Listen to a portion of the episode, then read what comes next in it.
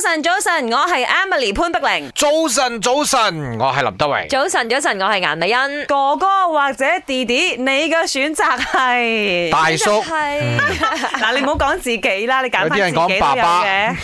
喂，其實咧好明顯，呃誒，披荊斬棘的哥哥裡面啊，那誒，些哥哥呢，都已經是大叔啦。但係你唔好可能叫披荊斬棘的大叔噶 嘛，冇聽嘛，即係中國啦，都有好多嘅一啲咁樣嘅節目，包括誒有少年嘅係咪先，係即係說唱嘅那些，然後要有哥哥嘅節目就即刻誒令我哋諗起啊，講真啦，嗱姐弟戀嗰真係好興噶啦。興啊！你睇好似而家誒，譬如話《影咩》啊，同埋《暑期》有一部劇講緊姐弟戀，大家講哇膠田豬 Angelababy，哎亦都一個新嘅膠田豬，又係姐弟十戀。幾廿年前啊，嗰啲日劇都已經係龍澤秀明嗰年代已經係咁啦，韓 嚟劇都有緊㗎。啊！Emily Poon 就即將會咁做啦。姐弟戀啊關我事。係，只不過未到成熟嘅階段可以公佈嘅啫。喂，你唔好亂 講嘢啊！而家喺呢度栽培緊你唔好嘅。斬斷我市場。係啦， 啲追求者聽到嚇，係咯原來咩啫佢玩緊我啊！ 喂，唔可以咁樣噶。沒有沒 有沒有，人家會誤會㗎你都亂 講嚇，OK。啊嗱咁誒，姐弟戀好普通啦，但係誒始終都有啲人唔會中意哥哥嘅喎。尤其個節目出咗係之後咧，潘潘美玲好似又改變佢嘅 taste 啦。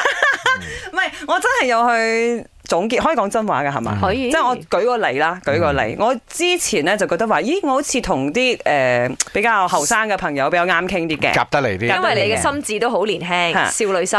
咁後嚟咧，我睇翻哥哥嘅時候，我覺得哇，哥哥成熟啲嗯喎。咁結果尋日我哋就錄一檔節目啦，有兩位朋友，一個叫陳皮容，嗯一個叫 Daniel 黃真如嘅，佢哋其實係同年嘅，嗯但係咧佢哋喺錄完個節目之後，兩個都有即係同我傾翻一啲錄節目嘅時候嘅一啲過程，我真係睇得出明顯地明顯嘅分別嘅。即係黃真如同我講兩句，我就嗯做咩咁嘅？就咪即係我我唔知點解佢會有咁嘅情緒啦。但係阿陳皮容佢一同我講嘅時候，佢同我誒講翻話，咦錄節目嘅過程啊點點，我就會聽佢講咯，同埋我覺得佢嘅分析係好有條理嘅。啊啊係嗰個時候我就會覺得哇，其你實先入為主啊！唔係你又唔係係其實都係有哥哥嘅心態啊，係思維嘅問啱啱題、心智啊、所以我智慧啊、係生活中經意驗啊，弟弟外型哥哥嘅心態，我好貪心我咁啊我。你。大咪，我要講嘢，我係 Elaine，我係中意年紀比較大啲、比較成熟穩重啲咯。誒，呢首係教我人生大道理啊，或者係嗰啲人生經驗咁嘅。如果弟弟呢，我就唔係好 prefer 啦，因為比較幼稚少少。